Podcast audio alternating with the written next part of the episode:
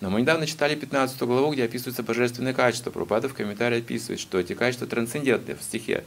И объясняет в комментарии, почему трансцендентные эти качества. Когда вы их применяете, эти качества, в соответствии с варной, тогда они трансцендентны. Если нет, они не трансцендентны. Поэтому для каждого уровня любая попытка прилиться к Богу – трансцендентное знание тоже.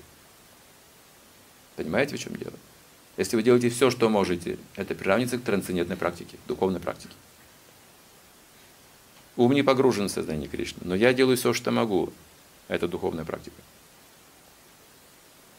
Вот если не делаю все, что могу, хотя я могу, это уже не духовная практика.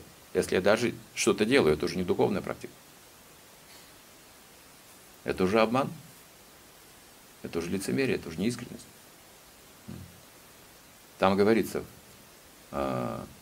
например, для саньяси это чистота, это бесстрашие, это знание гьяна, постоянное развитие гьяны для саньяси. И там также говорится, что зачатие чистого потомства. Вернее, это я привел пример. Кришна говорит Бхагавадгите об этом, что зачатие потомства сам я. Так, в сознании Кришны. Может ли саньяси применить этот принцип? Будет он трансцендентным для саньяси? Скажет, о, это сам Кришна.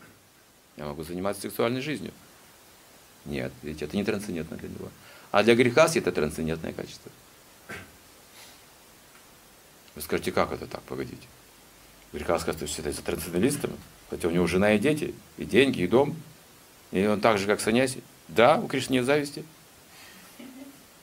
Да, вот он духовный коммунизм. Да, он тоже трансцендентный, оказывается. А мы-то думали, что он не трансцендентный, что Кришна просто так говорит. Не просто так Кришна говорит, он говорит, это все трансцендентные качества.